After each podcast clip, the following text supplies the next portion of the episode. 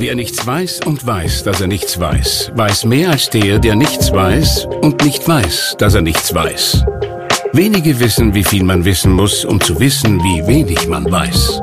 Was Sie wissen sollten, das liefern Ihnen täglich die Salzburger Nachrichten. Salzburger Nachrichten, wenn Sie mehr wissen wollen.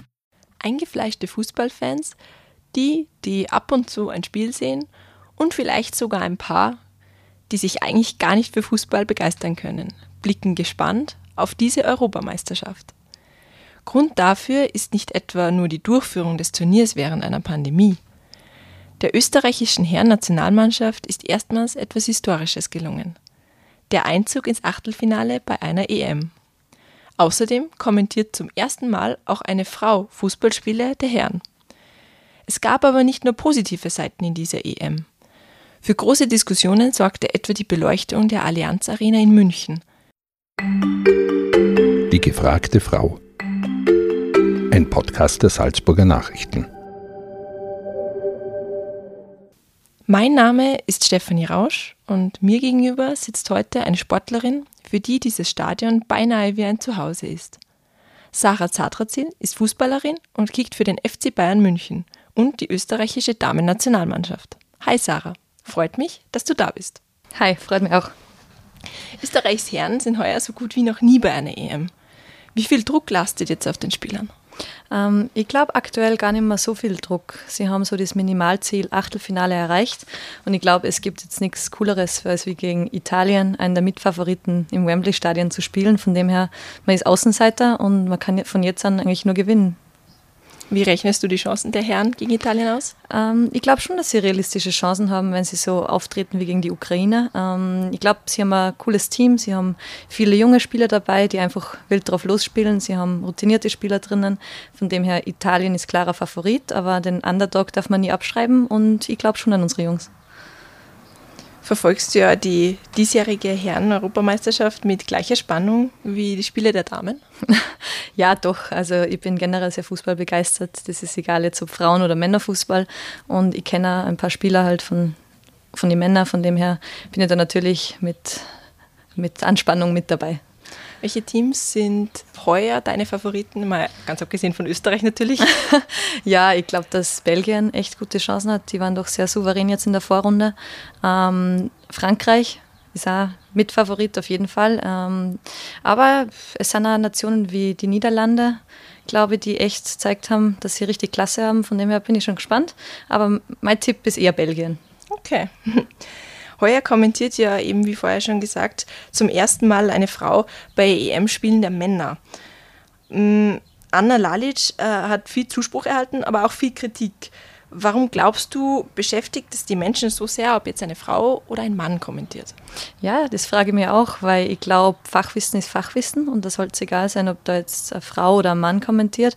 Es ist ja bei unseren Spielern, wenn Männer kommentieren, total normal und genauso sollte es dann auch andersrum sein. Ich glaube, ähm, sie macht es super und ähm, kann stolz darauf sein, dass sie erste Frau ist und von dem her, ja, ich finde, es sollte egal sein, wer dort kommentiert. Worauf kommt es? Ähm beim guten Kommentator sonst noch an, außer aufs Fachwissen? Egal jetzt ob Mann oder Frau. Ja, ich glaube, es ist einfach wichtig, dass man, was heißt ständig was sagt, aber dass einfach nicht so lange Pausen sind und dass man dem Zuschauer eben Fachwissen mitgibt ähm, und sie einfach im Fußball gut auskennt und dass die Sachen, die man sagt, einfach Hand und Fuß haben. Diese Geschlechterfrage, die scheint im Fußball auf der ganzen Welt seit einigen Jahren immer mehr Thema zu sein und zu werden auch. Welche Erfahrungen hast du als Frau ähm, in einer immer mehr oder immer noch von Männern do dominierten Sportart gemacht? Ähm, ja, es ist natürlich von klein auf was bei uns schon so in Österreich, dass Fußball hauptsächlich Männersport ist. Ähm, ich habe schon Erfahrungen gesammelt, wie in Amerika war, dass er ganz anders sein kann. In Amerika ist Fußball ein Frauensport an erster Stelle. Da spielt jedes kleine Mädchen Fußball. Da hat jede Highschool, jedes College oder Frauenfußballmannschaft und das ist da ganz normal, dass die Mädels von kleiner Fußball spielen. Und ich glaube, da sind wir in Europa schon einen Schritt hinterher. Ähm, aber man muss das Ganze ja immer in Relation sehen, weil es heißt oft so, ja, warum verdienen die Frauen viel weniger als die Männer? Ich finde, das ist ganz normal. Man muss einfach schauen, was der Männerfußball an Geld einbringt, ähm, was für Präsenz der hat und was der Frauenfußball einbringt. Von dem her ich habe es nie gemacht, um Geld zu verdienen, sondern einfach, weil es mir Spaß macht. Das ist immer nur so und ich bin einfach echt dankbar, dass ich es als Beruf ausüben kann. Denkst du, dass dieses klassische Rollenbild im Fußball in Europa im Wandel ist? Ähm, ja, es wird immer besser. Ich glaube, man sieht, dass mittlerweile fast alle großen Vereine in Europa eine Frauenfußballmannschaft haben, dass einfach immer mehr Mädels Fußball spielen, dass es immer präsenter wird, dass immer mehr Geld investiert wird und wir sind da am richtigen Weg. Aber es ist natürlich nur Luft nach oben und ich bin schon gespannt, wo sich das Ganze hin entwickelt. Was sind so ähm Dinge, die man tun kann oder die Vereine, Verbände tun können, damit sich das äh, noch viel in die positivere Richtung entwickelt? Ähm, ich glaube, der erste Schritt wäre wirklich, dass jedem professionelle Männermannschaft auch ein Frauenteam hat, mhm. unter anderem wie Red Bull Salzburg. Ich glaube, das wäre ein wichtiger Schritt jetzt in Österreich. Und ich glaube, man muss den Frauenfußball einfach präsenter machen. Man muss den Leuten die Möglichkeit geben, die Spiele auch anzuschauen. Ähm, das haben wir in Deutschland noch nicht so weit, in Österreich auch nicht. Ähm, in Deutschland wird, glaube ich, ein Spiel pro Woche übertragen im Free TV. Und ganz anders ist es jetzt ab nächster Saison in England. Das sind alle Spiele bei Sky von den Frauen. Und es ist einfach eine ganz andere Plattform. Und so kann man einfach den Frauenfußball zugänglicher machen und ihn auch größer machen, meiner Meinung nach. Du hast gerade eine sehr erfolgreiche Saison hinter dir. Ähm, du spielst bei Bayern München und ihr seid deutsche Meisterinnen geworden. Ähm, herzlichen, herzliche Gratulation Danke. nochmal. Äh, was bedeutet das für dich, dieser Meistertitel? Ja, schon viel. Also ich glaube, ich habe das noch gar nicht so einordnen können irgendwie. Ähm, es war so, ich bin nach München gegangen um mich einfach weiterzuentwickeln, um den nächsten Schritt in meiner Karriere zu machen. Und irgendwie, dass man jetzt dann am Ende der Saison deutscher Meister ist, ist schon unglaublich. Es ist mein erster Titel, von dem her wird er mir lange in Erinnerung bleiben. Aber ich glaube, der spricht einfach für ein Jahr lang harte Arbeit als Mannschaft. Und von dem her bin ich sehr stolz, da Teil davon zu sein und freue mich jetzt schon auf die nächste Saison damit ist wohl auch die Allianz Arena so ein bisschen deine Heimat geworden und hat da besondere Bedeutung für dich.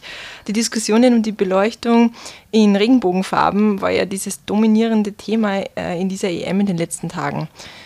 Damit ist der Verband, nämlich die UEFA, statt den eigentlichen Hauptakteuren der EM in den Vordergrund gerückt. Also die Hauptakteure wären ja eigentlich die Spieler. Mhm. Ähm, auch der Verein, dein Verein hat sich äh, kritisch dazu geäußert. Was ist da deine Meinung dazu? Ja, ich bin da auf der Seite von den Spielern und ich glaube, es hat gezeigt, dass Manuel Neuer trotzdem mit seiner Kapitänsbinde aufläuft in den Regenbogenfarben oder Mats Hummels bei der Pressekonferenz ein buntes T-Shirt anhat, dass die Spieler eigentlich ganz klar das Zeichen für Vielfalt setzen wollen und wollten. Und ich finde es schade, dass die UEFA da so ein Statement gegeben hat und das verboten hat in dem Sinne. Ähm, aber ich finde, dass trotzdem das Hauptaugenmerk immer nur am Fußball liegen sollte bei so einer Europameisterschaft. Ähm, aber ja, ich unterstütze da die Spieler und ich denke, Fußball sollte einfach ein Aushängeschild sein für Vielfalt, für Toleranz, für Diversity. Und es ist eine super Plattform, um das zu vermitteln und der Gesellschaft zu zeigen, so sollte man eigentlich leben. Denkst du, der Fußball ist momentan noch zu wenig tolerant und nutzt oder gibt da zu wenig Plattform dafür? Ähm, das glaube ich nicht. Ich glaube, dass viele Spieler schon versuchen, Zeichen zu setzen, viele Vereine das auch versuchen zu vermitteln. Ähm, egal, ob das jetzt Bayern München ist oder welcher Verein auch immer, es werden Zeichen gesetzt und ich glaube, das ist einfach ein ganz wichtiger Schritt, weil Fußball so enorme Reichweite hat und einfach eine super Plattform ist, um genau diese Werte zu vermitteln. Nächstes Jahr werdet ihr an der Stelle der Herren ähm, heuer stehen und äh, bei der EM der Damen alles geben. Was wird bei, der, bei einer Damen-EM generell anders sein als bei der Her Herren-EM? Ähm, ja, also ich glaube, wie schon vorher erwähnt, man kann jetzt Damenfußball und Männerfußball noch nicht vergleichen, was einfach die Präsenz und jetzt die Aufmerksamkeit betrifft.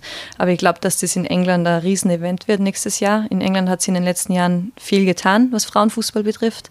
Und ich glaube, diesen Schwung nehmen sie auch mit für die Europameisterschaft. Und in Holland war es schon ein Riesenevent äh, mit vielen Zuschauern. Und ich glaube, dass England das einfach nochmal toppen wird, sofern es Corona zulässt. Und ich freue mich schon riesig drauf. Und ich glaube, ich sprich für alle aus meiner Mannschaft, wir freuen uns riesig. Wir haben uns das hart erkämpft und bin schon bereit, dass es endlich losgeht. Du hast vorhin gesagt, du machst das Ganze nicht für die Bezahlung. Ähm, würdest du sagen, dass Frauen im Fußball, egal jetzt, ob es um die Bezahlung geht oder um Anerkennung oder aber um Chancengleichheit, den Männern gegenüber benachteiligt sind noch?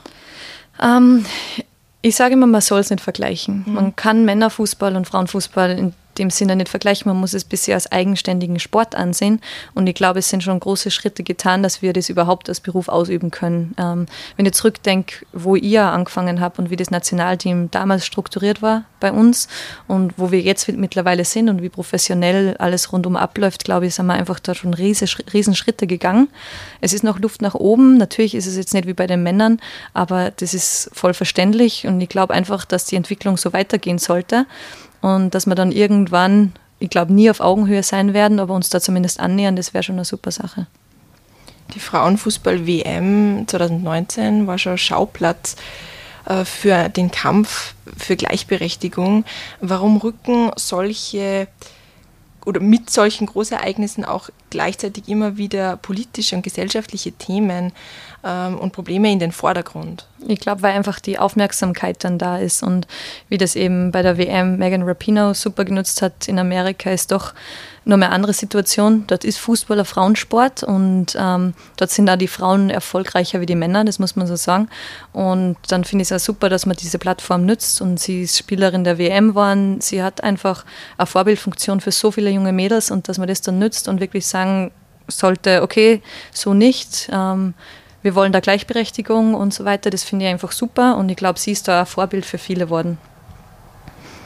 Ähm, glaubst du, dass bei der nächsten EM, also sprich, wenn alles klappt, 2022, dieses, äh, dieses Toleranzthema, aber auch dieses Gleichberechtigungsthema äh, ebenfalls im Vordergrund sein wird, so wie heuer? Ähm, Gute Frage, ich weiß ich nicht genau. Ähm, ich glaube grundsätzlich, dass wir Spielerinnen schon versuchen, uns auf den Fußball zu konzentrieren. Aber wie schon gesagt, es wäre eine super Plattform, um das Thema wieder aufzugreifen und vor allem dieses Thema Vielfalt, Diversity, Toleranz in unserer Gesellschaft, dass jeder so sein sollte, wie er oder sie ist, ähm, ist schon ein wichtiges Thema. Und ich glaube, das könnten auch wir Frauen aufgreifen. Es versuchen auch viele schon aktuell einfach, ähm, dieses Thema größer zu machen. Von dem her ist es sicher wieder eine gute Plattform, aber der Fokus sollte trotzdem immer auf dem Sportlichen liegen, meiner Meinung nach. Zum Abschluss noch, welche Veränderungen wünschst du dir hinsichtlich der Rollenbilder, aber auch Gleichberechtigung und Toleranz im Fußball von Vereinen und Verbänden, wie der UEFA zum Beispiel? Ähm, ja, ich glaube einfach, dass man immer mehr jetzt, was Frauenfußball betrifft, investieren sollte weil es doch so eine sehr große Zukunft hat und weil einfach sehr viel möglich ist. Und ich glaube, ähm, die UEFA setzt schon gewisse Zeichen, was Frauenfußball betrifft. Es wird für die Champions League mehr Geld ähm, investiert. Es werden auch kleinere Vereine unterstützt und das ist einfach sehr wichtig, weil ich glaube, Frauenfußball hat einfach eine enorm große Zukunft und ja, Gleichberechtigung, wie schon erwähnt, man kann es nicht mit Männerfußball gleichsetzen. Das würde auch einfach keinen Sinn machen, rein von was eben Männer einbringen, dass es ist ein Männersport. Und das ist einfach so. Und darum darf man es nicht auf eine Ebene setzen, aber man sollte einfach den Frauenfußball immer weiterentwickeln und weiterentwickeln. Und vor allem, ich finde, es fängt schon an bei den jungen Mädels, man sollte junge Mädels einfach mehr Möglichkeiten geben, Fußball zu spielen. Und wenn man von klein auf schon mehr investiert, dann wird das alles besser und alles größer. Von dem her denke ich, da sollte man ansetzen.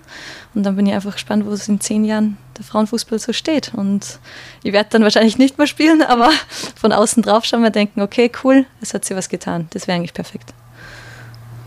Ja, am Samstag drücken wir den Männern im Achtelfinale die Daumen. Nächstes Jahr, sofern es die Pandemie eben zulässt, dann euch in England. Und naja, vielen Dank, Sarah, dann für dieses Gespräch. Und ich wünsche dir weiterhin alles Gute, auch Danke. für die nächste Saison, dass sie so weitergeht, wie die letzte geendet hat und vielleicht auch ein Meisterinnentitel wieder rausschaut. Dankeschön. Und die gefragte Frau, die geht jetzt in eine Sommerpause.